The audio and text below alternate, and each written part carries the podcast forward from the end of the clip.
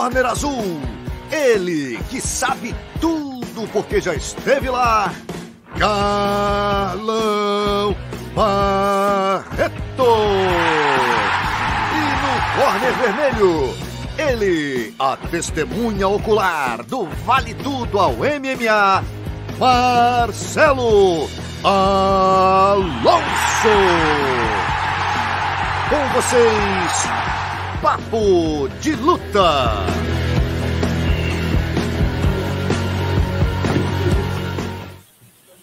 É isso, rapaziada. Boa noite. Entrando no ar, 33 edição do nosso Papo de Luta. Né? Hoje vamos falar do UFC Lewis versus Dracaus, da luta de boxe entre o, o, o Woodley e o J. Paul, KSW 65, coroou aí o Roberto Soldic como duplo campeão, o Chotô Brasil 110 e muito mais.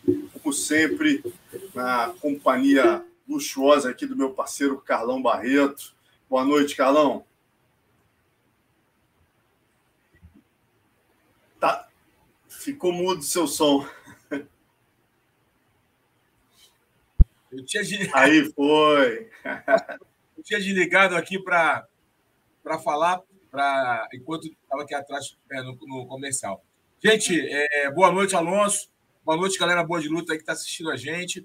Vai já começar aqui a todo vapor. Vou pedir para a galera que está aí no, no chat, está entrando aqui na transmissão, para fazer o seguinte: é, compartilhar, curtir, para que a gente possa aí ter mais relevância aqui no YouTube e o Papo de Luta possa chegar para mais pessoas. Então, meu boa noite já é um pedido aí para a galera que curte o nosso trabalho, curte aqui o Papo de Luta, curte essa resenha de segunda-feira.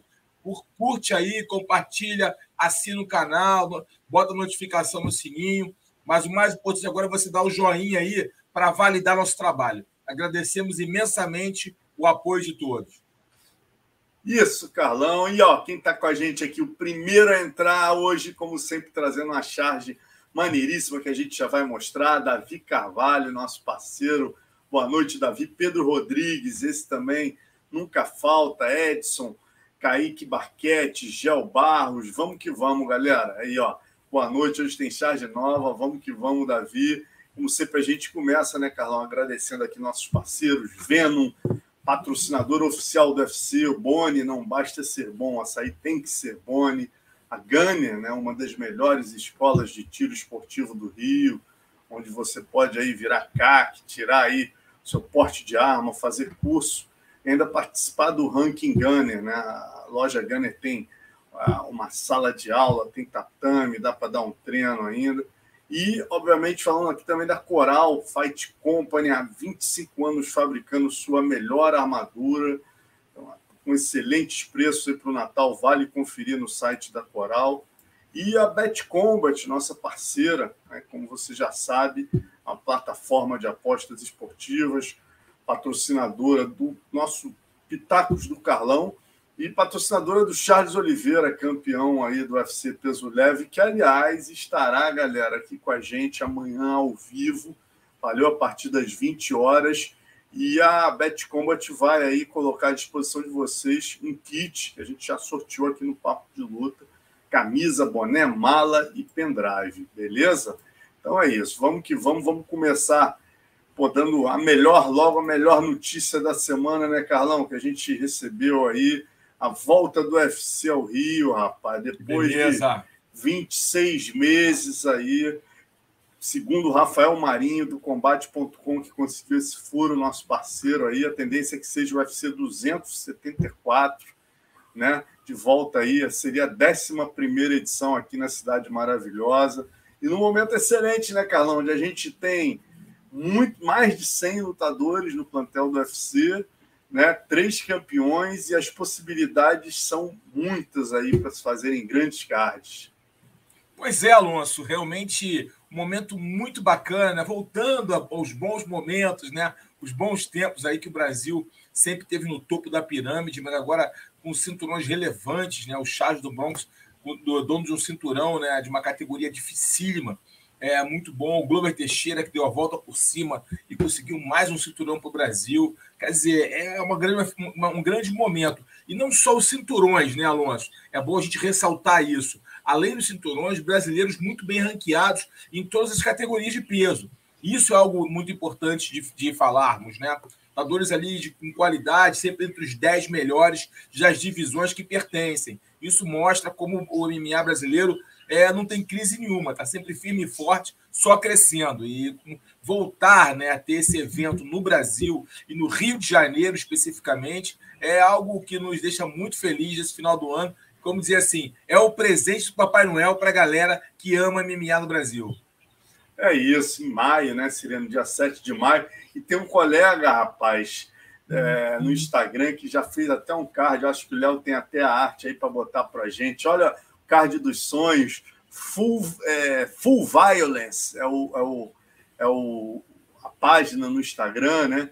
Tá aí Teixeira versus Prorasca, Oliveira versus Gate, Gilbert Burns versus, versus Kimaev, Aldo versus Cruz e Moraes versus Munhoz. Porra, aí não sobra card pro resto do ano, né, Carlão? Seria demais, seria. Ah, sem dúvida, seria uma ótima oportunidade, um grande card. E eu colocaria um card aí, é, é, sei lá, é, eu colocaria mais uma luta aí, eu acho que eu gostaria de muito de ver é, nesse card dos sonhos. Eu talvez, vamos lá, vamos tentar pensar aqui numa possibilidade. É, a Amanda Nunes né, acabou de perder um cinturão. Ela lutar nessa lutar na categoria de baixo, defender o cinturão na categoria de baixo. Seria interessante também termos ela presente aqui, já que ela foi campeã de dois cinturões, né? Então seria interessante vê-la também lutar no Brasil. Eu acho que a Amanda tem um grande público no Brasil. Eu acho que ela caberia nesse card também, nas lutas principais aí. Bacana. Eu até dei uma viajada aqui, rapaz, pensando nesse card. Aqui, algumas lutas possíveis, Carlão. Vicente Luke, Belal Mohamed, Colby Covington e Gilbert Burns, Kevin Holland contra Sergipano, Poatan versus Blindado. Essa aí, Deus me livre, tomara que o UFC não me ouça, mas é uma possibilidade. Dois strikers brasileiros que estão fora do radar. É. E, quer dizer, já estão dentro do radar, mas não no ranking. É, é uma luta que eu acho que seria é. muito possível aí o UFC casar. Espero que não case. Né? Tem também o Borrachinha com o vencedor de Brunson e Canonier. Também é uma luta possível de se casar, mas. Eu acho que o Borrachinha, Borrachinha, Borrachinha é um cara provável de estar no carro no Brasil. Faço. Borrachinha é um cara provável de estar no carro no Brasil. Você tem toda a razão. E ó, se o Dana realmente bater o pé, que ele vai subir para os meio pesados. Aí, ao invés do vencedor de Brunson e Canonia, pode jogar ele com Anthony Smith, que é o quarto dos meio pesados. Seria uma luta aí boa para o Borrachinha estar tá no peso, né? Um cara duro, mas vencível, digamos assim, aí para o Borrachinha. Tem também a Marina Rodrigues, poderia, se a Joana estivesse voltando, Joana Lederechek. Davidson e Pantoja, se o Davidson ganhar do Moreno, daria tempo hábil, talvez, em maio, ele está voltando para o card. O Raoni e o Sean O'Malley é um sonho nosso, né? Que a gente sabe que o é. O'Malley é. já está em 13 é, terceiro. Não... Essa é difícil, né, é. né, Carlão? Isso é... Mas essa não, campo essa não. Sonhos. Essa é no campo do é, Não é. É, mas essa aí, até você falou só sonhos possíveis. Essa aí é. eu diria com sonho impossível. É, Primeiro, é Raoni teve aquela derrota dele, ele não poderia perder. É, a gente sabe que o Raoni estava subindo a ladeira, perdeu Uh, tem uma série de, de fatores ali que, que fazem com que a, a, jornada dele se torne mais difícil agora. Aí teve o outro problema, o cara pegou Covid, não pôde lutar. Então ele deve lutar imediatamente. Eu acho que logo na virada do ano ele deve lutar. Eu acho que vou encaixar ele em algum evento, com certeza. E provavelmente ele não vai lutar no Brasil. Ou se está no Brasil, não vai pegar um cara como o O'Malley, que os caras estão todo preparando ele com muito cuidado. E o Raoni seria uma luta difícil para ele. É uma luta dura. Então eu acho que não daria o O'Malley para não daria é. essa essa é, é, tipo essa luta para o Raoni, né? Uma luta que se ele ganhasse ele ia lá para as cabeças e o O'Malley que é um cara que eles estão trabalhando com muito cuidado desceria degraus. Então acho que esse casamento não é, não, não, não haverá possibilidade de ocorrer, né? Mas os restos aí que você colocou você colocou são bem plausíveis, são sonhos bem é, é, fictíveis, né? Bem possíveis de, de, de acontecer. É, a, a, luta é. que você pensou do Borrachinha, foi Borrachinha com o Holland, né? É, não, foi o, foi o Sergipano com o Holland, na verdade. O, né? o Holland é o décimo 15, décimo é. quinto. O Sergipano com Rollins é uma luta bem provável. Bem provável, bem provável. É uma luta bem possível, o Sergipano com Rollins. É uma luta bem possível de rolar. É, essa você foi bem na mosca. É, a Marina Rodrigues com a Ioana, acho que esquece essa luta. Eu é, acho que a Ioana não, não tá volta. querendo, né, Carlos? É. Não, acho que é, cara, eu, eu, eu, o passarinho me contou que a Ioana, a, a Ioana o Jetrek, Jetrek está ganhando muito dinheiro é, com virou celebridade na Polônia. Virou celebridade, fazendo comercial de televisão, é, patrocinadores, virou celebridade. Ela já está sabe aquela coisa que o atleta consegue transcender ali o, o cage? A Ioana, ela já conseguiu esse patamar. E ela tem tanta moral, Alonso, tanta moral, que, sei lá, cara, vai que ela consegue uma revanche aí. É, é não sei, cara. É, é sabe, é, é, são lutadores que a gente tem que entender que não é ranking que vai, vai, vai guiá-los, entendeu? Não vai guiar o Dana White ou a própria formação do card. Com esses caras não tem ranking para eles são possibilidades de fazer grandes lutas onde vão ter um grande pay-per-view. E a Ana é esse tipo de lutadora. E a Marina é um osso duro de roer, que eu acho que ela não quer enfrentar agora. É, tem, faz todo sentido o que você falou mesmo. Mas vamos, vamos, vamos, vamos lá, que pô, realmente a quantidade de brasileiro que a gente tem, né, rapaz? É, card aí dá para fazer 10 cards até o fim do ano. Vamos torcer para eles capricharem nessa volta ao Rio de Janeiro. Né? E falando de é. UFC, a gente teve aí no último sábado o último UFC do ano, né? A gente abre aí o UFC Lewis versus Dracaus com a charge do nosso Davi, está aí com a gente, acompanhando a gente, aí mais uma charge genial. muito bom, Davi, é muito bom. Parabéns, Davi, superou mais uma vez. É, só para a galera que não entendeu, né? O Lewis, com essa vitória sobre o Dracaus agora no último sábado, ele bateu o recorde do Vitor Belfort, né? De 12 nocautes e passou com 13 nocautes aí, passou o Vitor Belfort. E, e, agora é o número um, é o lutador na história do UFC com mais nocautes, está lá com a coquilha rodando no dedo. Quem assistiu o evento sabe, né? que o bicho pegou a coquilha, tirou a coquilha e jogou para o público. A gente já vai falar um pouco das poderosidades dele Pô, mais mas frente. O, o, o, o, o cara pegou a coquilha e levou para casa. Para fazer o que, Alonso, aquela coquilha? Fala aí. Meu irmão, vou te contar, né? O que, que, você faria com a coquilha dele? Você está sentado lá, você, tua esposa, assistindo o evento, aí cai a coquilha do Derek Lewis no teu colo que, que tu faz com o querido Derek Lewis, Alonso? Pô, meu irmão, primeiro eu pego o álcool gel e descontamino aquele negócio ali meia hora.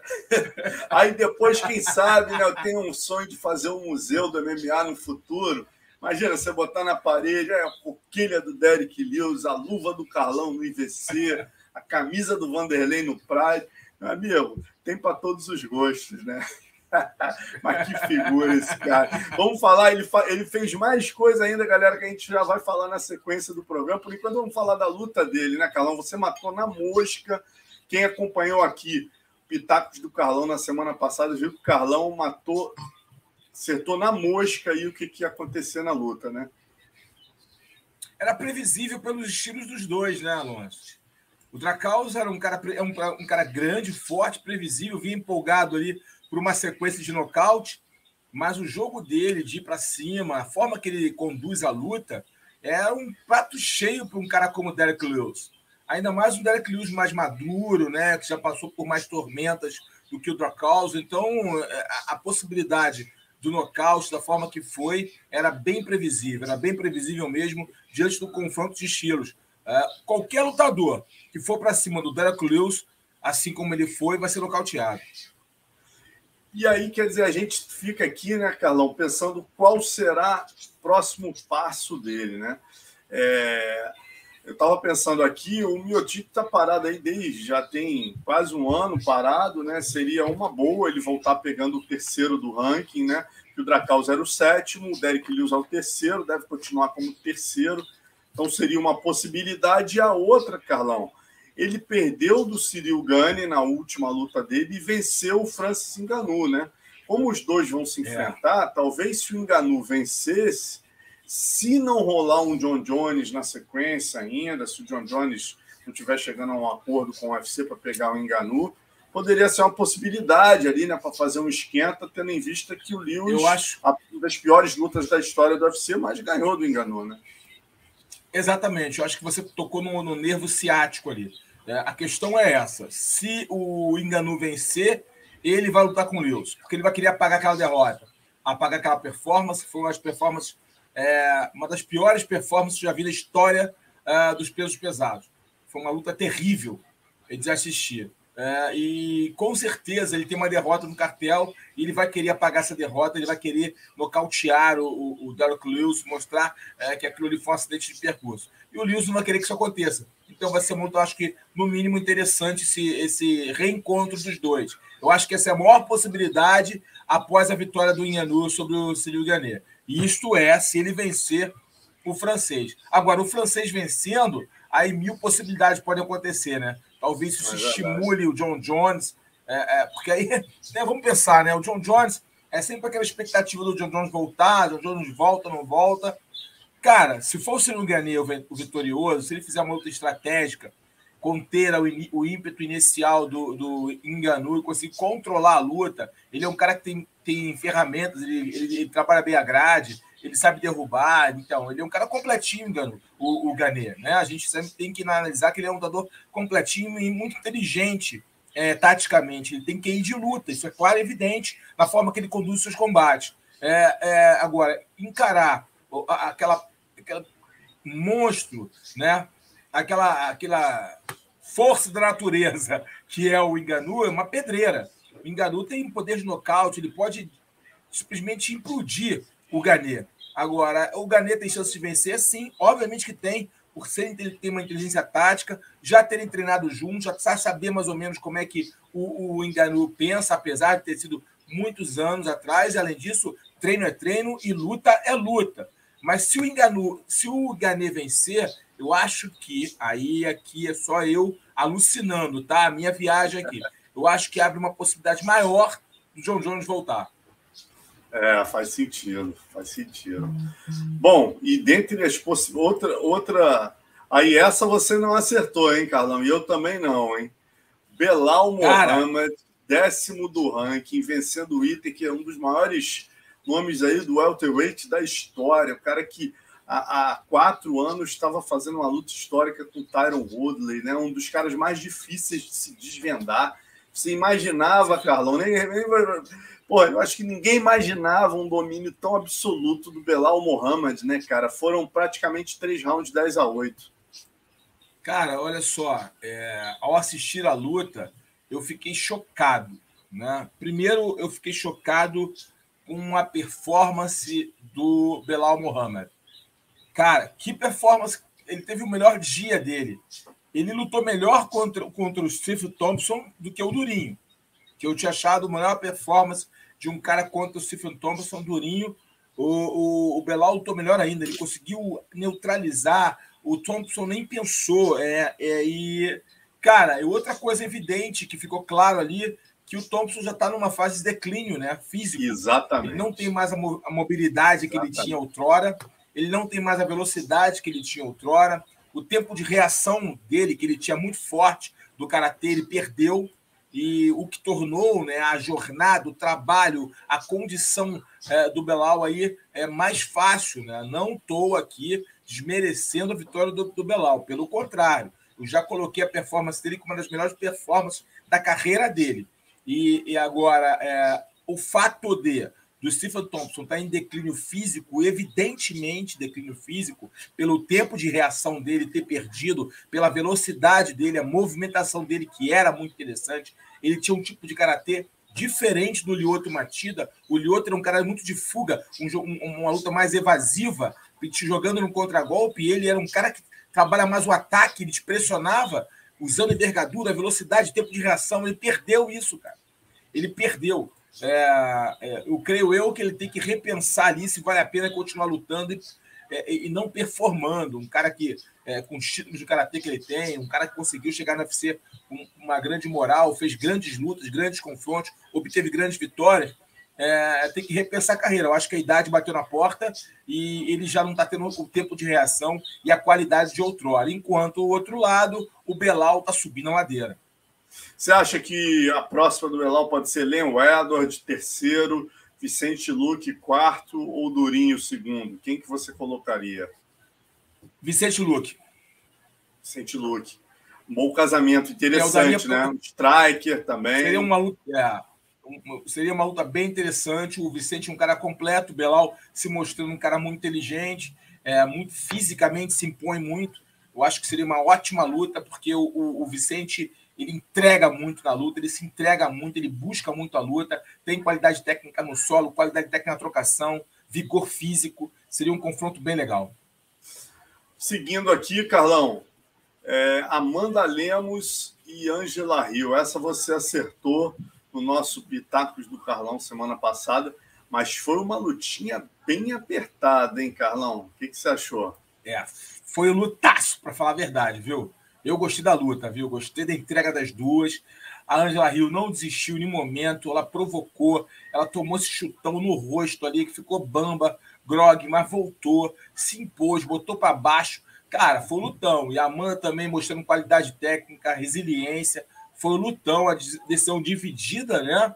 É, é, um, um, dos árbitros viu ali a vitória da Angela Hill. Nada, nada que a gente possa é, é ficar contrariado com essa, esse posicionamento aconteceram durante o processo da luta alguns altos e baixos ali da, da brasileira, onde a Amanda, onde a Rio conseguiu realmente capitalizar alguns pontos. Eu vi vitória da Amanda, eu concordo com os dois árbitros, dois juízes, perdão, que viram vitória da Amanda, eu concordo com eles, eu tive a mesma leitura de luta, porém é, foi uma luta muito equilibrada, muito dura, valeu o ingresso. É, e eu acho que para Amanda, cara, foi bacana uma luta dessa, sabe? Ela vai ganhar mais, mais maturidade, mais qualidade com essa luta, né? Grandes batalhas forjam grandes campeões. É verdade, ó. O colega aqui está lembrando o é o Pedro, foi o Pedro que lembrou, foi o Pedro, foi, foi o Pedro que lembrou aqui que o que o Belal já lutou com o Vicente Luque, muito bem lembrado aqui né? O Pedro Rodrigues, nosso parceiro aqui, Leão Edwards, foi no contra, o Vicente já venceu o Belal. Mas isso foi em 2016, né? Era um outro momento, era a segunda luta do Belal no UFC. Então, realmente, o Belal é um outro lutador hoje, né, cara? Seria, assim, interessante aí. E os dois estão em outro momento ali, o Luke está procurando uma luta.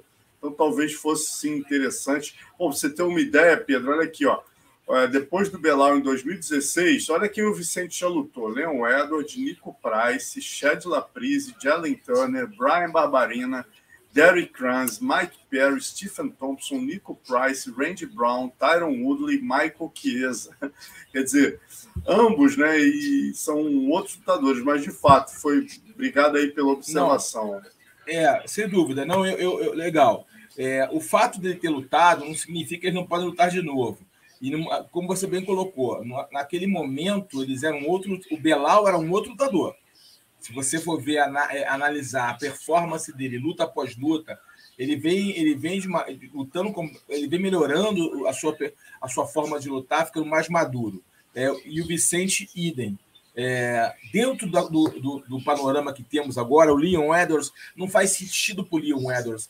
Por mais que tenha sido no conta, tenha ficado essa luta na conta, e ele tenha pedido o Leon Edwards, que ele pediu o Leon Edwards justamente por isso, por ter sido no contas. Cara, o Leon Edwards, cara, vamos ser sinceros, ele tem feito o necessário para buscar uma luta pelo cinturão. E após a luta, a próxima luta pelo cinturão, é, ele, é o direito dele dele, dele lutar pelo cinturão. Eu não vejo um outro lutador na divisão com mais direitos adquiridos por meritocracia do que o Leon Edwards enfrentar o, Camaro Usman. Entendeu? Então, não acharia inteligente do Camaro do, do Leon Edwards, obviamente que tem muitas coisas aí que são envolvidas nesse no casamento de lutas, né?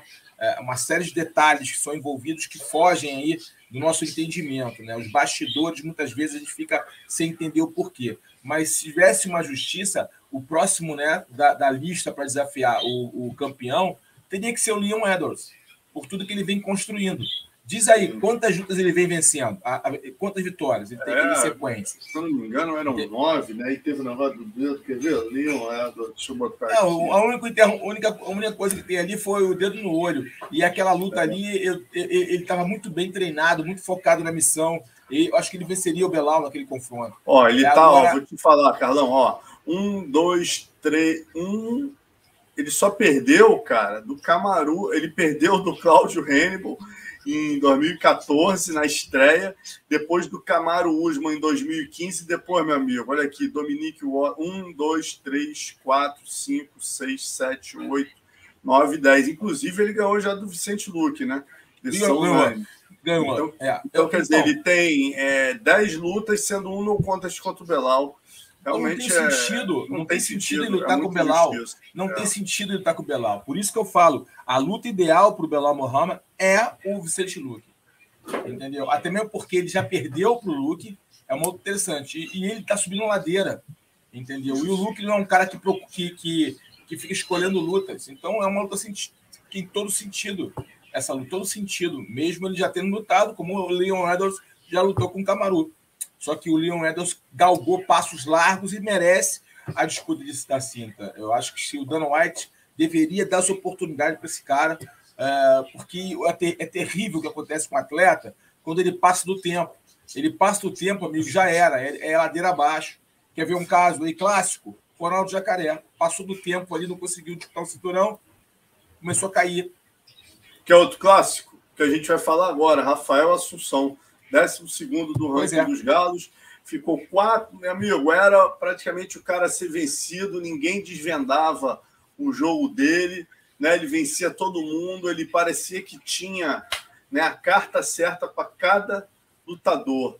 Poxa, tanto tempo ali, tanto tempo, as chances não vieram. Parece que o atleta, contusões, obviamente, rotina, né? Mas aí agora o Rafa Assunção aí tá vindo aí de três, quatro derrotas consecutivas com essa por Rick Simon. Né? Ele perdeu do Marlon, do Sanrega, do Garbrandt e agora do Rick Simon, né? que é quer dizer, a quarta derrota consecutiva. Perde o tempo, o tempo, o tempo é cruel com o esporte de alto rendimento, ainda mais luta. É, é, cruel, o tempo é cruel. É muito bonito a gente falar para motivacional que o, a, a idade é apenas um número. É bacana, bacana, legal. Mas, tipo, na realidade, em esporte de alto rendimento, a idade conta muito. Os casos extra, casos aí, ah, Rende Cultura, que lutou até 40 e poucos anos, esses casos são fora da curva. O Glover conseguiu reverter aí e agora com, com, com 40 anos está dono do cinturão. Pontos fora da curva a realidade é nua e crua. O esporte combate, o esporte individual, o esporte de alto rendimento, o MMA principalmente, que é um esporte extremamente difícil, o treinamento é difícil, é um esporte incisivo, é um esporte é, é, é de muito impacto, um esporte extremo. Cara, é, cruel com a idade. o Rafael Assunção é uma prova disso, o Stephen Thompson é uma prova disso, e entre outros casos outros casos. Aqueles caras que conseguem perdurar ali, esses caras são ponto fora da curva, a gente não pode usar eles como, como parâmetro. Entendeu? Então, o que eu acho, cara, é que a idade pesou, o cara não teve, perdeu aquele time, entendeu? De, de poder disputar o cinturão, de estar entre os melhores, começa a desestimular o cara, o cara começa a ter derrotas que ele não teria, talvez, é, no auge, ou focado, se tivesse focado na possibilidade de disputar o cinturão, ou de estar entre os melhores, e acaba sucumbindo diante da idade, diante da, da falta de motivação, e acaba acontecendo isso. Eu não estou falando que foram só esses ingredientes que levaram o Rafael, por exemplo, a perder. O Rick Simon também tem o ponto dele é, é de a gente ter que valorizar. O cara feito estava no momento certo, é, é, aproveitou as oportunidades dadas pelo, pelo Rafael, ele entendeu a falta de velocidade do Rafael, ele entendeu o jogo e executou a missão dele. Foi muito bem treinado pelo Pega Leve, pelo Oyama, pelo entendeu? Colin Oyama, Oyama e, e, e, conseguiu ali é, é uma ótima vitória, é, vitória contundente. Eu, eu, eu ainda tinha na minha, na minha cabeça, tá? Como analista de lutas, a, a esperança do Rafael reacender ali a possibilidade daquele Rafael inteligente, aquele Rafael estratégico,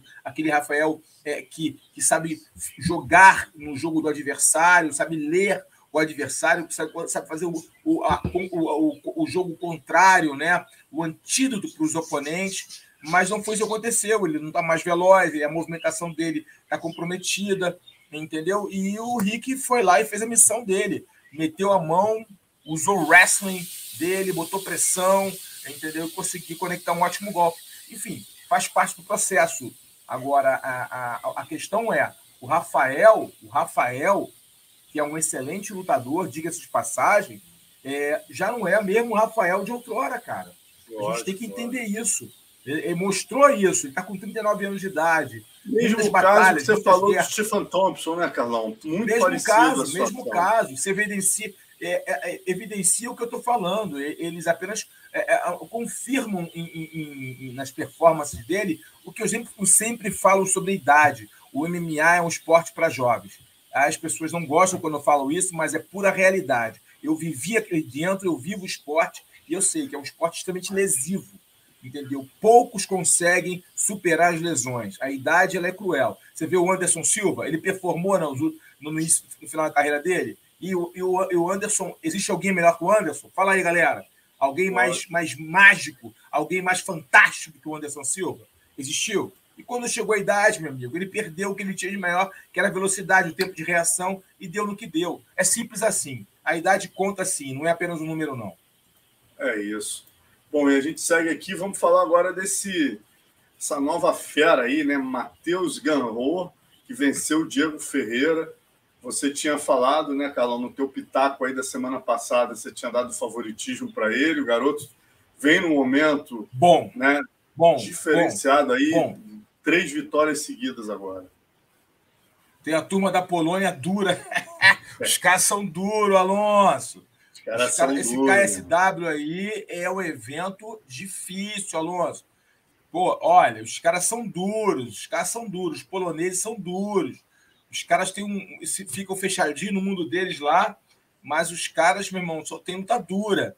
É, é, é, e o, o, Carlos até lutou bem, o, Diego, o Carlinho, o Carlos Diego até fez uma boa, teve uma boa performance, mas depois o, o, o Garro conseguiu se impor fisicamente. Sabe, eu gostei muito dele, cara. O tempo de entrada dele, a reação dele, ele bate. Daqui a pouco ele, ele, ele entra com uma velocidade, ele entra de uma forma aguda, cara, e ele domina ali a técnica de. Ele, ele, e uma coisa legal que eu percebi nele, eu não sei se a galera aqui percebeu, ele não ele, ele, ele entra, perdeu a posição, continua tentando entrar e não cansa ele não cansa. Geralmente, quando você fica frustrado, que você derruba o cara, ele bate e levanta, você derruba de novo, ele bate e levanta, isso começa a te frustrar, você começa a duvidar né, da tua entrada, do teu tempo de entrada, você muitas vezes perde distância, e aí começa a errar, né? Te obriga a trocar mais, a ficar mais vulnerável no ponto onde você não é tão forte. E o Garro não, ele, ele manteve um plano tático, ele se impôs fisicamente, ele botou pressão o tempo todo e não se. Ah, meu irmão, ele foi tentando eh, eh, se impor, derrubar, usar o wrestling dele e colocava para baixo e, e, e perdia a posição e voltava. Ele tinha um plano muito claro na mente dele e tinha um conhecimento físico, atlético, para pô-lo em prática. Esse é um cara aí que, luta após luta, vai crescer e vai dar trabalho. É, e a gente lembra aí né, que o brasileiro estava em 12, ou seja, ele vai começar a trazer trabalho aí para o ranking dos leves. Ó, a gente, vamos lá, ranking dos leves, a gente tem aqui, ó, vamos lá, ranking dos leves, Diego Ferreira em 12, Rafael Fiziev em 11, Sarukian em 13, Brad Riddle em 14, Joel Álvares em 15, Gillespie em décimo. Aí começa, nono Conor, aí oitavo Dan Hooker, sétimo Tony Ferguson e sexto Rafael dos Anjos. Quer dizer, é uma divisãozinha, rapaz, extremamente competitiva e encardida que o nosso Charles Oliveira é, se mantém campeão. Vamos ficar de olho nesse, nesse polonês e a gente vai continuar falando de polonês já já, galera. Vamos falar do, do, do KSW. Eu vou trazer umas informações que o Tibal me deu desses poloneses aí, bem impressionante. Para terminar esse UFC, quero que o Carlão fale da Melissa Gato, outra que o Carlão aí, quem está indo na, os pitacos do Carlão tá fazendo um dinheirinho lá na Bet Combat, hein, galera? O Carlão tá acertando tudo as últimas duas semanas, hein? Melissa Gato, é, Carlão é, também. O percentual tá ele alto, só errou, ele só, só, errou que ia ganhar na decisão, porque ela conseguiu o nocaute técnico. O Carlão disse que Pô, ela ia ganhar da Banks na decisão. É. Ela, nocaute pois técnico é, 40, é, terceiro round. Mas tava caminhando para a decisão. Mas, tipo, é, é, é, cara, a, Melissa, eu gostei bem da Melissa, assim. E a Sirra, o Banks lutou bem também, viu? O primeiro round lutou muito bem, por sinal. É, o primeiro round dela foi um bom primeiro round, tá? É, é, depois a Melissa conseguiu se recuperar no segundo, terceiro ela conseguiu ali a, a, a, vitória por nocaute técnico, né? Aquele chute frontal ali, né, cara? Na, pegou na, na boca do estômago, né? É, é, um tip, né? Um, uma, uma, ponteira, como queiram. É, é, pô, eu gostei da performance dela. É, é, mostra que a menina tem talento realmente. Eu gostei muito dela fisicamente, ela me pareceu muito bem preparada fisicamente, a, a Melissa Gato, né? Conseguiu suportar ali no início uma pressão, depois ela veio crescendo nos rounds, rounds posteriores e, e, fez uma boa luta. Foi uma boa luta. Eu gostei da performance delas, das duas, porque a Jarel Banks me surpreendeu ali no primeiro round, lutando muito bem, muito consciente foi um, um bom combate. E, e, a Melissa teve uma vitória muito importante para ela nesse início de carreira dentro do UFC. É isso aí. É ela que estreou com, com vitória, com nocaute técnico sobre a Vitória Leonardo, quer dizer, brasileira com duas lutas, duas vitórias por nocaute técnico, golaço, entrando é. muito bem nessa divisão dos moscas, né? Que infelizmente é uma das divisões mais complicadas, né? Que tem a Valentina Tchevchenko aí, mas a gente tem a Vanessa, temos outras meninas aí brilhando, né? A Jéssica, a Jennifer, né? A Jennifer Maia, que vai lutar até Jennifer no Maia. dia 15 de janeiro. Em suma, tem muitas brasileiras aí, mais, mais uma casca grossa entrando, Melissa Gato. E vamos Melissa seguindo é capaz aqui. de compor o card no Brasil, hein? Capaz Ó, da Melissa compor o card no Brasil.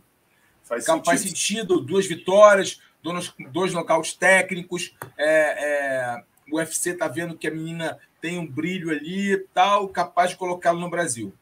É, faz sentido. E a gente tem aí 170 aqui com a gente, a galera aí, Pedro Rodrigues, todo mundo, Matheus Araújo, Arthur Correia aqui perguntando o que vocês acham do Gordon Ryan no UFC. Calma, Arthur, Gordon Ryan chegou agora, assinou agora com o UFC. Né? Ele é um cara aí que ainda está se adaptando. Né? A gente nem sabe se ele vai lutar MMA, porque ele assinou para fazer lutas de grappling no One. Tem muita gente achando até que a luta dele, o, o, o Bochecha, numa entrevista aqui para gente, no Conexão PVT, ele disse que acha, na opinião dele, Bochecha, que essa luta vai cair, não vai acontecer. E no ADCC, né, porque já está marcada a super luta Gordon Ryan. Por que, que ele acha isso? Cara, ele acha que. Ele, ele não dá muitos detalhes, mas ele acha que é, essa luta tem tudo para acontecer no One os caras pagando melhor e, e, e havendo a revanche no MMA, entendeu? Tipo grappling, eles fazem lá a luta no grappling, digamos. Ih, olha aí, olha o furo, olha o furo aí, vamos lá. Cara, mas Tem ele sentido, não falou. Isso aí eu tô, eu tô, tá, galera? Ele não falou exatamente isso, não. Ele disse que não acredita que a luta vai acontecer. Eu que estou cobrando em cima do pensamento dele e achando que faz todo sentido, a não ser que o Sheik meta a mão no bolso né? Porque o, o, o, André tinha pedido um milhão. Aí, se realmente tiver nesses níveis, que eu não acredito né, que se pague não, uma não coisa desse nível na DCC, Calão conhece melhor que eu, acho difícil. Mas se não meter a mão no bolso dessa maneira, o Chato tem muito mais dinheiro para fazer né, essa luta acontecer no grappling e depois ainda no, no, no, MMA, porra. A estreia do Gordon Ryan, uma rivalidade entre os dois, acho que venderia para cacete. É verdade, faz sentido realmente, né? Essa sua alucinação em relação a esse confronto. É uma luta no ONE, né, de grappling, posteriormente uma revanche imediata no MMA, né? É, o André Galvão estava aposentado e de repente ele, ele assina com, com a DCC para fazer essa luta com o Gordon Ryan, ainda mais depois de tudo que aconteceu entre eles, e de repente o André Galvão se motiva a lutar MMA de novo. Tem, faz sentido aí, hein? tem realmente tem algo aí, tem caroço nesse angu. É verdade. A minha torcida, tá, é, Diogo, acho que colocou a minha torcida, vou te ser sincero, é o seguinte: que tenha na DCC, tenha no ano, no rap e depois tenha no ano, no MMA, meu amigo. Mas Vamos que vamos. É, isso aí é o pensamento do Rodolfo, do, do Bochecha. Bom, vamos falar agora, galera, do outro grande destaque dessa semana, né, que é o Roberto Soldic, duplo campeão no KSW. Ele já era campeão até 7-7. Esse final de semana ele ganhou mais um cinturão, né? Ele ganhou o cinturão dos médios. É uma pedreira, o cara duríssimo, ganhou de uma médica Ligov aí com nocaute. É uma luta impressionante. O cara é o que você falou, né, Carlão? Essas durezas aí da Polônia, você está percebendo isso. Trouxe o Giri Prohaska, que é polonês é, do Rising, né? trouxe o Jan Boahovic do KSW. O Jan Boahovic, a gente lembra, veio do KSW. Tem o Matheus Ganro aí, que é o primeiro campeão duplo. Né? Esse cara que a gente estava falando agora, que lutou com um brasileiro, ele é o primeiro campeão duplo do KSW. Ganhou o cinturão peso pena e o cinturão peso leve. E o segundo campeão duplo é o Roberto Soldic, que ganhou no último sábado né, é, o, campo, o cinturão agora dois médios, outra pedreira que com certeza Robocop. deve estar de olho. Robocop, Soldic. É, cara, ele é duro pra caramba, né? Foi um golpe, foi um contragolpe, né, cara? Ele foi, o cara tava pressionando ele na grade, ele contragolpeou, o cara caiu fulminado, fulminante no chão e apagado. Pancada que esse cara tem. Realmente é, é mais um lutador russo chegando e, e, e, e, a, uma derrota que ele teve foi por Yaroslav, Yaroslav, né? Amosov, é o campeão do Bellator, exatamente. Que ele perdeu para ele lá no início de carreira. E foi decisão dividida. Quem me mandou tá? foi o, foi o, foi o Gleison Tibal, né? Que foi corner dele, é o treinador de wrestling e de grappling dele, Carlão. Só para você ter uma noção, ó, isso aqui ele me mandou uma. O bicho é forte, hein? Olha aqui, ó. ouve o que ele fala. Ele treina muito, é focado e, tipo assim, é um cara que tem bem minha pegada. Sempre querendo. Olha o que ele fala agora, olha o que ele fala agora. Se deu muito bem, cara, sabe? Fica muito amigo. É um cara que hoje. Ó. Agora. É um dos meus melhores amigos. E aqui na América, aqui nos Estados Unidos, então, assim, como ninguém nunca assistiu o KSW, né? ninguém não, não, não, tem noção do KSW, não tem noção do Sodic. É o que eu falei para ele. Cara, quando você vier para os Estados Unidos lutar no UFC, você vai chocar o mundo. Porque ninguém tem noção. E, Alonso, qualquer um no mundo, da categoria, ficar só em pé com ele trocando porrada, vai cair. Não tem como, não tem como ficar em pé, não. É, um, é uma força fora do normal. É, é, absurdamente fora do normal. Olha isso. Olha isso, Carlão. E o que ele falou que eu fiquei mais impressionado aqui. Ah, isso aí é outra coisa. Deixa eu parar aqui. Isso aqui ele quer. propôs até para a gente fazer uma entrevista depois juntos. Mas uma coisa que eu fiquei impressionado é que ele comparou, ele falou: o único cara tão forte que eu, que eu lutei, eu treinei na minha vida foi o, foi o Khabib Nurmagomedov, só que era uma força de grappling, força de striker desse nível eu nunca vi. Aí ele falou que o cara, meu irmão, ele falou, treino com o cara eu tenho que ficar dois dias de molho, cara, que dói o corpo todo. Falou que o bicho realmente é sinistro. E o que era o ponto fraco dele, né, que era o grappling, era a defesa de quedas, o Tibal tem trabalhado. Aí agora o Tibal me disse que ele vai dar vai dar a nega, né? Ele está indo para a América agora para ajudar o Tibal, que o Tibal em abril começa lá o GP da PFL e ele aí só em ganhar e vai contar com a ajuda do Soldic aí para melhorar na parte de pé. Só que ele falou que o Soldic tem mais uma luta no, no KSW, né? E depois, pelo que ele falou, se o KSW não fizer uma proposta muito interessante para o Soldic, ele deve mesmo ir para o UFC. Quer dizer, é, pedreira chegando aí na categoria dos meio médios. É, rapaz, mais uma. Mas a gente gosta disso, rapaz. A gente gosta disso. Que venham mais poloneses, russos, o que for, porque eu acho que isso equivale, cara. Cara, se você quer ser campeão de um evento como o UFC, que é o maior player do mercado, você tem que pegar os melhores. Então, os melhores têm que estar lá. Os melhores estão no UFC. A gente não tem como fugir disso. Os melhores estão no UFC a gente pode até contestar ali uma categoria ou outra, mas os melhores são no UFC. Então, cara, esse Soul Dick chegando, e se ele for, ele realmente no UFC, ele mostrar tudo isso que ele tem mostrado no KSW, vai ser bem interessante, hein? Vai ser bem interessante. Mais emoção para a divisão dos welterweights até é. 77 quilos. E nesse mesmo evento, galera, um brasileiro, né? Perdeu no co-evento principal, ele já ele estava disputando o cinturão dos penas, Daniel Torres, é, não bateu o peso né, e acabou sendo derrotado de qualquer maneira pelo francês Saladin Parnasse né, na revanche entre os dois. A luta foi o co-evento principal e terminou com a vitória do Parnasse por decisão unânime, 50 a 45, 49 a 46 e 48 a 47. É, então o francês volta a ostentar aí o cinturão da categoria por decisão unânime. E a outra notícia que a gente falou aqui na abertura do programa e vai Alonso, agora. Desculpa, só, Pô, só, sim, só, só, te perguntar uma coisa. Você, hum. sabe, você sabe dizer quantos brasileiros lutam KSW? Pô, não tem. A gente tem que perguntar amanhã na confraria para o nosso Denis Martins, meu amigo. É, Ele cara, vai... porque é um evento. É um evento muito bacana, com uma super produção. Quem já teve oportunidade de ver, vale a pena pesquisar. O KSW tem uma produção assim espetacular. Lembra, tá? Não estou falando que é igual. Lembra o Pride. Assim, em termos de superprodução de é, luz, som e Pô, é impressionante. Evento feito em estádio. É, é, é um negócio assim. É um super evento, cara. Um super evento. O KSW lotado, mas é tipo lotado, lotado, lotado. São assim, grandes arenas. É um, é um negócio impressionante. O KSW, que a, a galera aqui no Brasil também não tem muito acesso, mas seria interessante um canal desse, né?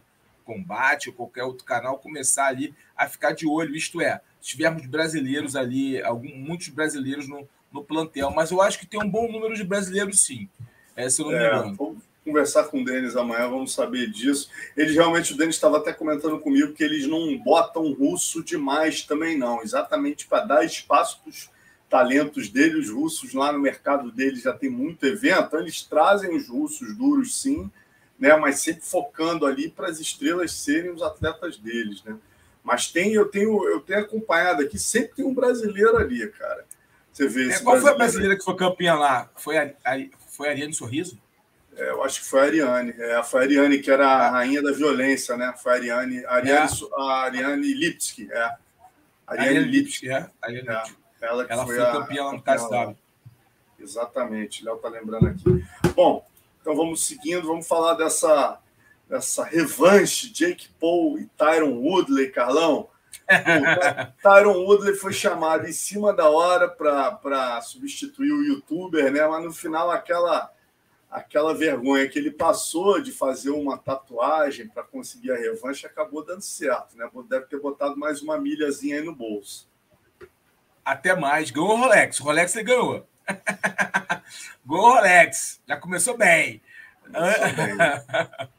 ganhou o Rolex, ganhou alguns milhões de dólares e o nocaute fulminante que enterrou a carreira dele. Enterrou, né, cara? Enterrou. Triste. Eu estava vendo até um colega, perdão, não lembrei, não estou lembrando o nome dele, ele postou agora há pouco no, no Twitter falando, poxa, há seis anos ou, ou cinco anos, né, o Tyron Woodley e o, e o Whittaker estavam fazendo uma luta histórica, né? Na categoria mais disputada no UFC, e agora, é, pô, quatro anos depois, sei lá, os dois pô, fazendo lutas tristes aí, né, cara? O Woodley perdendo do Belal Mohamed e o Woodley perdendo do, do Jake Paul aí. Que... Não, Stephen Thompson, Stephen Thompson. Stephen Thompson, é, perdão. É, é. É, Stephen Thompson. Não, não, é, mas casos diferentes, né? É. Tudo bem, o, o, é diferente, mas tipo, o Woodley passou vergonha na primeira luta contra o. Fez uma luta horrível, né? Medrosa, uma luta medrosa, como já era uma característica dele no MMA, no final de carreira, ele já vinha fazendo lutas medrosas, tentando não se expor tanto e acabavam perdendo. É, foi para o boxe, né? Fazer essa luta experimental, essa luta exibição aí contra o, o Jake Paul, fez uma luta feia, depois ficou mendigando uma, uma revanche, acabou caindo no colo dele, né? O adversário é, do Jake Paul é, não lutou, se machucou, não sei o certo. Enfim, eu não entrei em detalhes sobre o, por, o porquê da não, ter saído da luta. E caiu no colo do Woodley, que estava pedindo confronto, pegou em cima da hora, ele tem os seus méritos nisso. Deve ter feito muitos milhões de dólares, creio eu, né, por pegar o em cima da hora, para salvar o evento. Né? Ele era um nome que fazia sentido, porque tinha feito uma luta ali equilibrada na sua primeira performance, no seu primeiro encontro com Jake Paul, uma luta equilibrada, mas de baixa qualidade. E agora é, é, ele, poxa, ele foi fulminado, né? Não sei, foi no sexto round, sexto né? Round, sexto, sexto round, round, é. Sexto, sexto round, round, né? ele caiu duro ali, tomou um golpe, um golpe que ele nem viu por cima da, da guarda, um golpe é, poderoso o, ali aplicado o pelo... fintou, fintou um, um, golpe, um golpe na costela, ele baixou para defender e, e, soltou no queixo certinho. Ele já caiu desmaiado. Foi bonito, não foi bonito, foi bonito a, a, o golpe colocado pelo Jake Paul. É, caiu muito feio, cara, caiu muito feio. Madeira total, né? De cabeça no chão. Até chocou um pouquinho a forma que ele caiu, olha lá. Olha que imagem. Isso vai virar um quadro na casa do Jake Paul, na mansão dele. Ah, não tem dúvida. E, e depois, né, Carlão? Ele Lembra um pouco do. É, do, do, daquela do, do Mohamed. Mohamed né? Ali. É. e depois ele aproveitou aí que o Leite Dias e o Jorge Masvidal estavam no evento, né? E aí deu um zoou geral, botou a boca no microfone, zoou o Dana lá. Acabei de nocautear um pentacampeão do UFC, envergonhei toda a sua empresa. Por favor, me deixe lutar contra Usman. Por favor, me deixe lutar contra Nate Dias. Por favor, me deixe lutar contra Magidal. Por favor, me deixe lutar contra McGarrett, porque eu vou envergonhá-los também. Eu te prometo isso, Dana. Te prometo isso. Lutar contra todos eles e não me importo, declarou lá o youtuber né, depois do evento. E, obviamente, o Dana não está dando a melhor a menor bola para isso, né? A menor bola, a menor bola. Agora, é, pô, ele tá pegando ele pegar o Nate. O Nate não aguenta ele. O Nate é leve. Não tem como o Nate lutar contra o, o, o Jake Paul. Ele tá também tem, ele tá com uma vantagem física sobre os oponentes, né? É, ele tá pegando ele caras que. os menores, né, cara? Os menores, o Nate. O, o Nate Vidal é bem menor que ele. Bem menor do que ele. E o boxe do Nate funciona para MMA, mas para o boxe, esquece, vai ser nocauteado também. Não tem força física, muito pequeno, não tem nem condições. É, o mais Vidal é brigador de rua, né? Tipo, talvez ele, ele possa engolir o caldo, né? Também é um cara menor fisicamente. E o Usman não tem nenhum sentido. O Usman é um campeão, não tem porquê abrir brechas para lutar contra o Jake Paul, né? Agora, ele está fazendo a missão dele, está ganhando todo mundo, né? É, com vantagem ou não, ele está cumprindo, tá cumprindo ali o dever de casa, está ganhando e colocando milhões e milhões de dólares no bolso. Estou curioso para saber quanto que o Tyro Woodley ganhou para ser nocauteado aí, para fazer essa vergonha. Vamos quantos, descobrir quantos milhões de dólares ele ganhou? É. Agora, ele também fez certo. Não a gente está brincando aqui, criticando o Tyron Woodley, né? Por não ter performa, performado. É, mas também está certo, né, Alonso? Cara, tá o cara tá fora do UFC, não, não, assinou, não assinou com nenhum, nenhum contrato com nenhum evento, surge uma luta que ele bota um milhão de dólares no bolso. Tá certo, né? A gente também tá falando e, demais. E Carlão, aqui. ele é e dessa dele, vez. Fizéssemos o a. A questão é que dessa vez também ele lutou, né? Eu acho que o que estava incomodando a todos, inclusive é. a ele, na última luta, ele, ele ficou pô, muito defensivo e tal. Essa luta ele foi para dentro, cara, batendo na linha de cintura. No segundo e no quinto round, ele pô, cresceu na luta, levou perigo pro, pro Paul né? Chegou a. O Paul chegou a, a, a, sangrar e tudo. Quer dizer, ele estava é, entregando uma. É, buscou mais. Buscou é, mais, né? É, ele entregou a luta, mais. você falou corretamente. Buscou mais. É, se expôs mais. mais é. Se empolgou, né? O quinto é. round fez ele se empolgar e não sei se ele foi nocauteado. A questão é, realmente, ele se entregou mais. Tem como criticá-lo, não, para falar a verdade, não, pensando aqui friamente. É, cara tá ganhando o dinheiro dele, cara, honestamente. E agora, obviamente, as possibilidades secaram. Depois, depois desse nocaute, é, dificilmente ele vai ser contratado por outro evento. Uh, creio eu. Aonde ele poderia lutar aí para ganhar uma grana dessa? Mas também é. ele deve ter ganho um bom dinheiro, se for inteligente, se não torrou todo, uh, se não torrar todo o dinheiro, tem um pé de meio para o resto da vida, né? Para os ah, dele, né? Vai virar rapper de novo, vai tentar no rapper mais uma vez. Investir é, no rapper. Virar rapper. É, é investir no rap de novo. O rapper, é, agora, não sei, é, é, talvez no lugar dele eu fizesse a mesma coisa, bom, ia, ia lá e é, ia pô, buscar uma luta com esse cara, porque são milhões de dólares, milhões de dólares, não tem o que questionar. Ele fez o que poderia fazer. É que ele é limitado mesmo. Exatamente. Bom, e vamos para algumas notícias aqui, né? A gente teve a volta do Chotô Brasil, a edição 110 rolou no último final de semana aí, John Macapá, a mapaense aí, voltou vencendo, né? derrotou ainda no primeiro round o carioca Jaciel Lima numa luta é, é, na Upper Arena, né? A vitória foi por nocaute técnico. John Macapac vinha aí de duas derrotas no Bellator e no Rising. Né? Agora ele tem 31 lutas, 23 vitórias e 6 derrotas. É, a luta foi no peso casado, até 69 quilos. Marcou o retorno do John aos eventos no Brasil. E agora uma outra notícia, né? O Dana gostou aí da ideia. Hoje em dia é impressionante, né, Carlão, como as redes sociais definem futuro de atletas, né? Durinho é um que trabalha isso. Exatamente, bem, falou tudo. Aceita, tal. Dias, Dias começou ali um, o Poirier e o Dias começaram uma troca de conversa ali, né? E aí, meu amigo, assim se fecham milhões de dólares. O Dias tinha perdido do Leon Edwards no, no UFC 263, o Poirier acabou de perder do Charles do Bronx no 269. Começou ali um a um afinetar o outro, dando. Pô, se os caras, se o público quer ver essa luta, é a luta se fazer. Quer dizer, tá arriscado a se casar uma luta aí milionária a partir do Twitter. Mais uma. É. É uma luta milionária e faz todo sentido também, né? Tá certo. É o que a gente estava falando aqui agora, né? Não tem como falar muito ou criticar ou duvidar das possibilidades. Vale grana, meu irmão. Os caras estão fazendo dinheiro, cara. É uma carreira muito curta, uma carreira muito lesiva. E os caras têm que fazer grana mesmo, tá certo.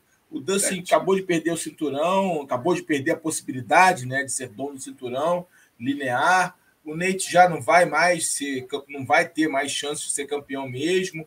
O nível está muito alto, o sarrafo está muito alto para ele, é, mas é um cara que tem uma gama de fãs incrível, é um cara que as pessoas gostam de ver lutar, ou para ou torcendo contra ou a favor, mas gostam de ver lutar. Ele traz isso, ele mexe com as pessoas. É, então é a luta se fazer. Vai vender muitos pacotes pay-per-view o Dustin e o Nate vão colocar mais alguns milhões de dólares no bolso e parabéns para eles. É isso. E quem aproveitou exatamente essa questão da, do Twitter, né? Tava com problema lá no joelho, operou, saiu da luta com o Makachev, agora já está apto a voltar. O nosso Rafael dos Anjos, sexto do ranking dos leves, que aproveitou a bola quicando aí nessa discussão na internet, já se colocou à disposição para competir em janeiro ou fevereiro né, falou: ó, estou à disposição aí, quem quiser lutar entre os leves e meio médios. Aí o Rafael Fiziev, que é o décimo primeiro, aproveitou aí a, a deixa do Rafael, né? E aí falou: então eu aceito, vamos ver quem é o melhor Rafael Levantou do UFC. aí Levantou o, Rafael, o dedo, né? Levantou o dedo, aí o Rafael já respondeu: o dia que você pendurar um cinturão na sua parede, eu vou olhar para o seu currículo e te contar qual de nós é o melhor Rafael. Já rebateu o Rafael. Certamente ele estava olhando para cima, né, Carlão? Não estava esperando um ataque de baixo. O Fiziev fez o trabalho dele, mas a gente lembra: o Rafael hoje é o sexto. Acima dele tem o Chandler, que é o quinto. E abaixo, ali próximo, tem o Ferguson, que é o sétimo, o Dan Hooker, o oitavo, o Conor, o nono, Guilherme, que é o décimo, o Fiziev, que é o décimo primeiro. Quem que você casaria aqui, Carlão? Se eu fosse o manager do, do Rafael aqui, até onde você aceitaria? Pô, Alonso, Alonso, é... vamos ser sinceros, cara. O Rafael é um ex-campeão. É... Tudo depende do que, que o Rafael deseja. Né? Ele quer lutas onde ele vai fazer dinheiro, lutas em que ele vai buscar uma, mais uma chance por uma disputa de cinturão a pergunta que, que não quer calar. Tudo isso muda, né? É, a visão muda completamente. Não, eu quero lutas que vão me fazer, trazer dinheiro. Eu quero lutas que vão me trazer a, a disputa pelo cinturão. Né? A gente tem que pensar nesse aspecto. Né? Se for uma luta por dinheiro, o Conor McGregor é uma, sempre uma luta, né? Não tem outra luta melhor para ele do que o Conor, não é verdade? Já quase lutaram aí anteriormente e acabou não acontecendo. Mas eu acho que o Conor não desce mais para essa categoria. Tu viu o tamanho do Conor? É, Entendeu? Eu não sei. Eu acho pouco provável. Né? É, cara, olhando assim, o Ferguson é um cara que já está em declínio, né? Já tem ali, foi decifrado. É uma luta interessante. E eles já lutaram, né? E o Ferguson venceu já ele. Já né? lutaram. Né? Exatamente. É. Seria uma revanche para ele. Eu acho que o Dan Hooker talvez Rafael. fosse a luta Pô, porque o Dan Hooker é o é oitavo, melhor, né, né, cara? Nunca lutaram, o cara é um é. striker é. também. Nunca... Eu acho que, pô, seria o ideal, cara, eu acho, né? É, é verdade. Seria uma luta melhor para ele. É, seria o Dan Hooker. Realmente, olhando assim é, é, para as possibilidades que você me colocou, Fiziev não, não, não é uma luta boa para ele. Não é uma luta boa para ele, é uma luta ruim e, e, e deixa quieto, deixa o Fiziev galgar os passos dele. É o Hooker ou o Ferguson. Ferguson não sendo uma revanche, que para ele faz sentido, né? E o Hooker, uma luta mais. O Hooker é um bom lutador, mas é um cara que já se mostrou mais previsível, mais decifrável. Então, assim, realmente concordo com você nessa possibilidade de casamento de luta. Você acha o Fiziev o casamento ruim para ele por quê? Eu acho, um cara duro, pra caramba, subindo a ladeira, é, com vontade, entendeu? Ele tem um jogo difícil, um jogo duro. É, é, eu acho que não é uma luta legal o Rafael. No momento dele, não é uma luta legal. Tempo parado, entendeu? É, é, eu acho que não é uma luta legal. Vindo de, vindo de cirurgia, uhum. não é uma luta boa. Faz sentido, faz sentido o teu raciocínio mesmo. Bom, vamos seguir aqui, vamos falar da aposentadoria da Claudinha Gadelha, né? Aos 33 anos, 23 lutas, 18 vitórias, só 5 derrotas, né?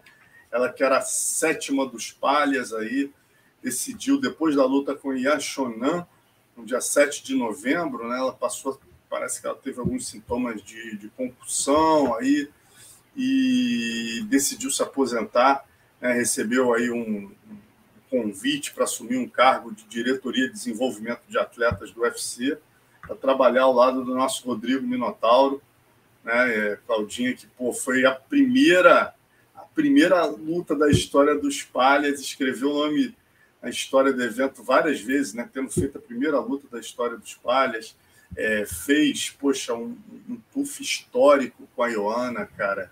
A menina aprendeu a falar inglês de uma rapidez incrível incrível, deu um show na Ioana ali no, no, no TUF, foi um TUF muito legal, uma rivalidade porra, que engrandeceu aí a divisão feminina.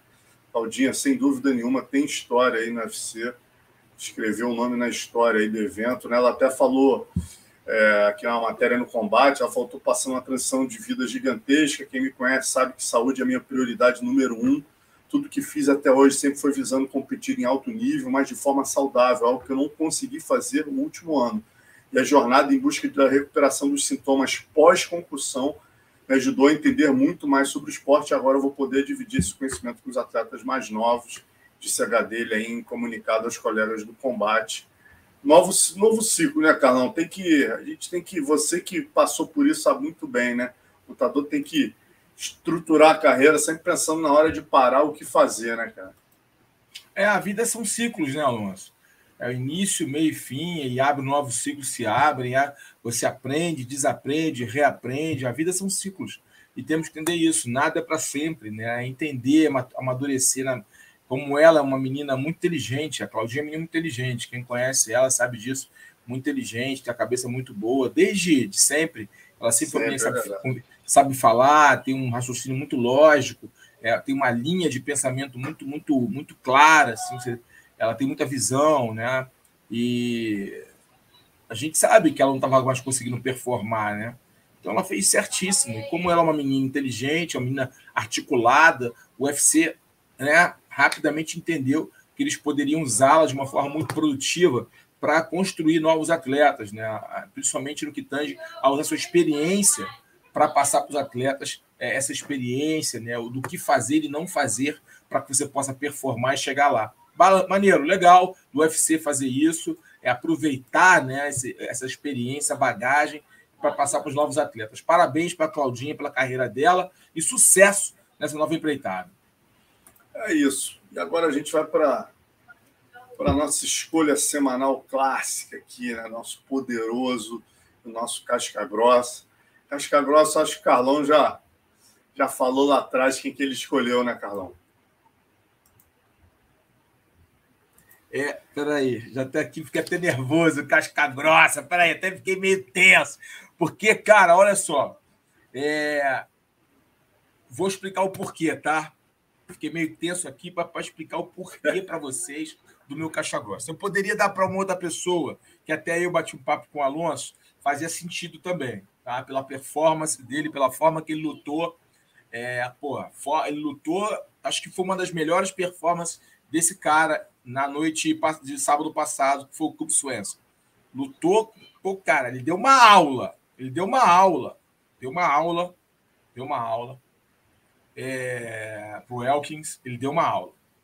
É, mas, cara, casca grossa, a gente tem que lembrar que é um termo onde o cara é aquele cara superior, aquele cara que faz diferença, aquele cara que vem com, com, muita, com muito peso, né? Ou aquela pessoa que faz ali com muito peso, marca. E quem marcou no SFC, cara, não tem outro nome senão Belal Muhammad. Cara, o Belal Muhammad é o casca grossa dessa semana. O que ele fez com o Stephen Thompson foi impressionante. A forma que ele lutou, a inteligência tática, o vigor físico, o, atle... o vigor físico, o atleticismo dele, a qualidade técnica nas transições, o cara é o casca grossa. E a evolução técnica dele, a força mental do bicho, esse cara aí, meu irmão, é, vamos é ficar é de olho. Eu vou começar, eu vou é começar diferente. a olhar ele de uma outra forma, tá? É, meu olhar vai começar a mudar, ficar mais é, mais clínico em relação ao Belal Mohamed. E, e, eu queria pontuar também o, o fato dele ser o caixa grossa, mas dar o crédito para o nosso querido, a voz do MMA no Brasil, o Rhodes, que oh, teve uma narração fantástica, meu irmão. É, ele e a Ana me fizeram rir muito no cara, sábado. Não, o, o, o Rhodes foi assim, cara, ele teve uma performance fantástica narrando essa luta do Belal Muhammad, fazendo sua brincadeira, essas brincadeiras já com o nome dele, e ao mesmo tempo trazendo emoção. É, o Rhodes está cada vez melhor, e esse humor dele, né? ácido, essa velocidade de raciocínio do Rod faz diferença. Eu até brinquei com ele, Rod, se você tivesse nascido nos Estados Unidos, você seria o maior eh, narrador de MMA do planeta, velho. Ah, Porque você é um monstro. A sua velocidade de raciocínio, a, a, o seu humor, cara, é, fizeram jus à performance do Belal Muhammad. E a gente brinca com ele, né, Carlão? Que a luta dos sonhos do, do Rhodes pode acontecer. Imagina no UFC Rio, Rhodes narrando Durinho e Belal Mohamed para a plateia brasileira. Pô, meu irmão, vai ser recorde mundial de memes. Vai ser, vai ser. Muito bom, muito bom. Sensacional. Mas agora, brincadeiras à parte, menção honrosa ao nosso querido é, é, Lima. Belal Mohamed é o casca grossa por tudo isso que eu falei aqui, por todos esses predicados que ele apresentou na última luta. É isso. E o poderoso, como não poderia deixar de ser, estava também no mesmo card. Ele, o mais poderoso de todos, né? O único lutador na história do UFC que tirou a coquilha e jogou para a plateia. Né? O cara que, que consegue ganhar uma luta, todo mundo sonha em ganhar uma luta e pedir a luta pelo título. Ele pega o microfone e fala: Deus me livre, cinco rounds nunca mais. Eu quero luta de três rounds. O UFC não me arruma esse problema. Tá aí Derek Black Beast Lewis, figuraça. Né? O cara bateu o recorde, a gente viu a charge do Davi no início aqui. O cara bateu o recorde de nocaute do Vitor Belfort, meu irmão. O Vitor tinha incrível, 12 nocautes, ele bateu 13. Quer dizer, o cara é, é realmente uma figura. E ele mandou outra, né, Carlão? que ele, ele manda assim poderosidades em sequência, né, cara? Então ele jogou a coquilha, ele falou essa dos três rounds e ele ainda mandou o seguinte: quando perguntaram o que ele achou de ganhar a luta, ele falou, cara, foi maravilhoso, foi pelo Rodney King. Rodney King é aquele é, negro, né, que teve aquele problema do espancamento por parte dos policiais em Los Angeles em 91, foi um escândalo nos Estados Unidos. Ele falou, foi pelo Rodney King, estava enfrentando um policial, né? A única chance de você dar um soco na boca de um policial e não ter problemas e ele ainda se levantar e cumprimentá-lo. Então, ele... o, o oponente é dele, né, o da policial, o, da, é da, policial, da, é né, policial, da, causa, da causa um policial. É policial. É, é aí né? Há controvérsias em relação a essa publicidade. É, já partiu, já partiu para o lado. É, pro lado... político social, social nos Estados Unidos, é. que isso é muito latente em relação à, à, à violência policial americana, enfim é algo que é discutível é, em, é, sobre essa tensão social que existe nos Estados Unidos, né? Então ele deu aquela alfinetada social ali. Essa foi mais uma, uma alfinetada que ele deu em relação a essa tensão social que aconteceu muito forte nos últimos anos e ainda acontece, de certa forma, é, nos Estados Unidos da América. No Brasil também, mas aí a conotação é outra. Enfim, é, são coisas que no, o ambiente que nós estamos aqui agora não é para discutirmos isso. Podemos discutir isso numa mesa de bar ou em um, um, em um, outro tipo de debate. Mas agora, em termos de, perf de performance, ele performou muito, conseguiu um belo nocaute e sempre trazendo aí as suas pérolas a, a, a, quando, quando acaba a luta. Essa do, essa do. Teve uma da barrigada, né? Vou dar uma barrigada agora, vou fazer é. amor com minha mulher. Não, tem my, my, my balls are hot, cara. Essa é, é lógica, né? Essa o cara é chegou, demais. o que, que houve aí? O Joe Rogan perguntou o que, que houve aí. Ele, pô, como é que se tirou a a bermuda, ele, my balls are hot, minhas é. bolas estão quentes. Estão quentes, ele Pô, solta cada uma. Ele, ele, é o, ele, é... ele é o sonho de consumo do Davi, né? Ele, como o, o Belal é o do Rhodes, o do Davi é o, é o é o Derek Lewis. O Davi está sempre fazendo umas charges muito engraçadas dele, o calor saindo por baixo. É, pena que não tem nenhum brasileiro, um peso pesado assim, que possa lutar com ele, né?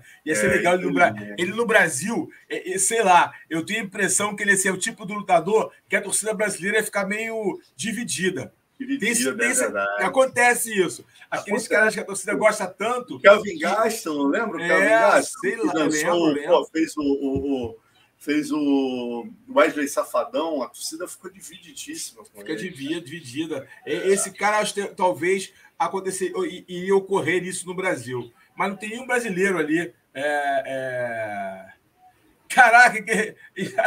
tem alguém aí que, que botou aí algo legal aí, ó. Pedro Rodrigues botou ele Pedro... disse que merecia a Ronda Rousey depois de vencer, vencer o, Brown. o Travis Brown. ele é demais, essa eu não sabia, Pedro. Essa, essa eu não sabia também, não. Ele mandou essa na lata, meu irmão. Bateu Cara, no Travis o maridão e falou assim: pô, merecia tua esposa. Olha essa, meu irmão. É. Ousada essa, hein? Ousada. Ele, ele, ele, ele, não tem nada de politicamente correto. Né? Nada. Né? Esse nada. é o Derek Sem papas na língua. Essa foi boa, Alonso. Esse, esse poderoso boa. aí você pegou na mosca. Vamos lá. E, e, das antigas, Carlão, até um negócio delicado, rapaz. Eu fazendo é, a resenha semana passada com o Roberto Godoy, que pô, foi uma aula aí da história do jiu-jitsu paulista. Eu trouxe essa capa aqui, né? Que pô, é a, a capa do, da Combate Esportes, né? E aí o, o, Chicão Jolie, rapaz, entrou no meu no meu Instagram, no, não, no WhatsApp, falou, pô, Alonso, você sabia que o Arnaldo faleceu? Eu falei, o quê? Cara, o Arnaldo Pereira da Silva Neto, editor dessa revista, figura de absoluta, algumas revistas que ele fez aqui, ó. Esse cara é de absoluta para a história das artes marciais no Brasil. Tá? Um cara que eu falei, pô, não posso deixar de terminar o nosso papo de luta fazendo uma homenagem, homenagem a ele. Homenagem a ele. Pô, o cara, meu irmão, faleceu no dia 26 de novembro, o último aí, né, com 69 anos. Cara que, pô, desde 77 faz essa revista, galera. Eu tenho até uma história curiosa com ele, que essa, essa cartinha que eu mandei para ele desaforada, quando eu comecei, né, ele fez exatamente nessa revista, ele publicou as fotos do Valídio Renzo, esqueceu é, de dar o crédito ali naquela correria, algo normal no fechamento, ele esqueceu, tá, tá vendo aqui o Valídio Renzo, e ele esqueceu de dar o crédito. Aí eu fiz essa carta desaforada para ele na época, isso foi em 93, 94, reclamando lá escrito ainda, você vê, com máquina de datilografar. E ele, pô, um cara, um gentleman, cara, me mandou a carta de volta, dizendo que a edição subsequente teria os meus créditos, e botou os créditos. E, é, eu, eu lembro de, depois carta... disso eu passei a trabalhar com a Kiai. É. Fala, fala, fala. Eu lembro que tinha cartas do leitor, né? Na, na Combate Esporte, a Kiai também, era muito legal essa época, né? Realmente ele tem uma, ele tem uma grande, teve né, uma grande contribuição ali divulgando os, os esportes de combate, né? Esportes que não estavam tanto na. na Olha o Alex botando a loja dele, na é, loja da, da Combate Esporte. Exatamente, uma loja tradicional lá no centro de São Paulo. E super tradicional a loja dele no centro de São Paulo. Super Anderson tradicional. Silva. É, uma galera já e frequentou essa loja em São Paulo, todos os atletas de artes marciais, né, do Kung Fu, ele ajudou muito a galera do Kung Fu. Pra, né, Kung Fu, é, Taekwondo, é, é, Karatê, é, lutas que não tinham tanta visibilidade, como jiu-jitsu, MMA e Muay Thai posteriormente, ele dava oportunidade. Então, realmente, menção O pessoal aí. do fisiculturismo também, que passa bastante perrengue, né, cara? Ele é. vendia suplemento na loja dele, dava patrocínio. Cara, ajudou Muito legal, gente, muito legal. É, faz parte, é o ciclo, Faz né? Como eu parte. estava falando, né? É, aconteceu, infelizmente ele faleceu, mas a memória dele, o nome dele vai ficar com certeza marcado na história da arte marcial brasileira. É isso, a gente deixa um abraço aí para a filha Cláudia, para o neto Gabriel. Né? E falando aqui, já que a gente está no nosso das antigas, né? a gente termina, não posso deixar de fazer essa menção. Outra relíquia, é, a gente até compartilhou, não sei se foi o Denis, alguém compartilhou lá no, no nosso. Do Cássio, nosso- do Cássio? É, cara. eu compartilhei, cara. eu você que compartilhou. É, cara, Pô, eu olha vi- isso, Eu galera. ria tanto, cara. Eu ria tanto. Assistam isso, galera. Tá lá no YouTube do Elton Brasil, galera. Olha, uma relíquia. Isso aí, antes do Vale Tudo de 91, foi Carson Grace, Carlinhos Docilar, Denilson Maia. Olha o Carlinhos Docilar, que é o organizador do evento. Tá? A gente não usou o vídeo, não vamos roubar o vídeo do colega. A gente fez uns prints da tela. Vai lá no YouTube dele, do Elton Brasil. Olha aí, ó. Denilson à esquerda, Hugo Duarte, Valide Ismail, Marcelo Bering, Fábio Gurgel, Murilo Bustamante, Carlinhos Docilar. Ó, galera, olha o Derico aqui atrás, ó. Aqui, ó. Aí, ó. Denilson e Hugo. Olha o Valide. Tem uma do Valide aí também, rapaz. O- Valide aparece uma hora quando o Jô dá uma zoada na orelha dele. Olha o Valide, cara. Não, não, e o Va- aí, é, é, tipo assim, aí o Jô, vai- não vai ter briga aí hoje, aqui não, né? Aí o, o cara, o Jô zoou muito. Aí o Carso, o Carso é demais. Aí tem uma cena que vale a pena, o Carso com a mochila dele, com a sacola dele. Aí o Carso, pô, mas essa sacola, o que, que é sacola? Aí o Carso, não é porque outro dia eu perdi sacola e eu não vou deixar minha sacola em lugar nenhum. Sacola vai comigo onde eu for. Ah, O mas não precisa. Não, precisa sim. Sacola é minha, eu já perdi essa sacola aqui. Aí foi comigo, ele com o mochilão é dele. inacreditável, Carlão. inacreditável, cara. Eu ria tanto, cara. Eu Falei, cara, só o Carson mesmo. Ele não largou a sacola dele de jeito nenhum, porque ele havia perdido em algum lugar. E aí ele já perdeu uma, não quer perder a outra. Então, onde ele ia, ele a sacola, não deixou no camarim, não deixou em lugar nenhum. Carson era demais, cara. Eu fiquei, Cara, meu Deus do céu, demais. Carson demais. E, essa, e é interessante, gente, você entender o contexto, tá, galera? Isso aí foi antes do Vale Tudo, Jiu-Jitsu versus luta livre. Era uma época extremamente tensa. Colocar todo mundo junto ali, olha, vou te falar. Meu amigo, Meu irmão, meu amigo. meu Ó, galera, amigo. pra vocês terem uma ideia, tá? Se, por exemplo, tá? o Hugo ali e o Marcelo Bering, ao invés de estar aí sentados, de repente eles se encontram sentados no Clipper, no Leblon, ou em qualquer outro meio de transporte no Rio, a porrada cantava na hora, não Não. tinha diálogo. E os caras conseguiram, né, cara? Você vê que a mentalidade de entender que o esporte precisava chegar em algum lugar fez os caras terem a grandeza de falar, galera, a gente se odeia, a gente quer se matar, mas, porra, vamos nos respeitar aqui. Não. E o caô, e o caô total. O João, ó, não, vai ser o quê? Vale, vai ser o que luta ali, vale tudo, né? O João não sabia nem saber o que é. Não, não vai ser que nem você lutou com. Aí o, ele perguntou, Carson, vai ser igual você e Valdemar Santana? Aí o Carson, não, não, vai ser esportivo. Ai, o caô, meu irmão. Mas, mas, Cabeçada no pau do nariz do, Cabeçada, do, do Valide meu no Eugênio, logo no primeiro minuto de evento. Não, eu lembro o Léo Batista horrorizado. Horrorizado. Léo Batista, um grande narrador, né? É, é, do, do, da televisão brasileira, né? Do, da Globo Esporte, Espetacular, enfim, um cara que tem um nome escrito aí na história do, da, da, do jornalismo esportivo brasileiro, o Léo Batista, ele foi o narrador da luta. E, cara, o cara ficou assustado, porque havia, para a galera que não sabe, uma, um acordo para a televisão transmitir, que foi transmitido pela Globo, tá? Para lembrar que foi pela Globo, no auge da Rede Globo Televisão, foi transmitido pela Globo, horário nobre, esse evento, Jiu-Jitsu versus Luta Livre, o primeiro grande confronto que marcou, ali a partir dali, marcou a história do MMA no Brasil.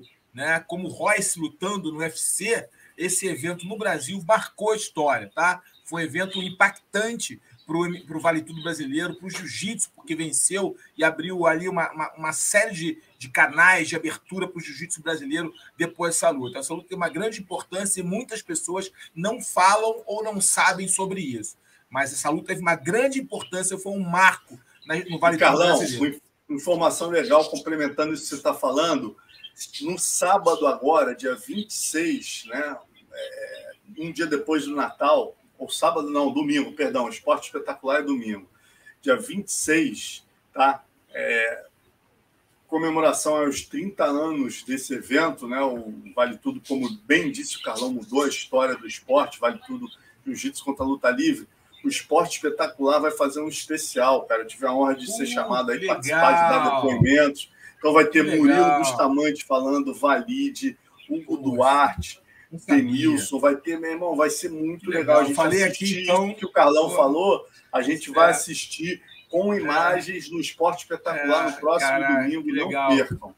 Pô, que legal. Então tudo casou, tá vendo? Essa, essa entrevista que a gente falou. Pô, que legal. Vou ficar ligado ali para assistir. Pô, isso é... Cara, gente, essa luta, se vocês puderem assistir, vocês que amam luta, que você faz parte aqui do nosso grupo, está junto com a gente aqui no, no Papo de Luta, aqui no PVT, ama a luta como a gente aqui, é um apaixonado pelas artes marciais.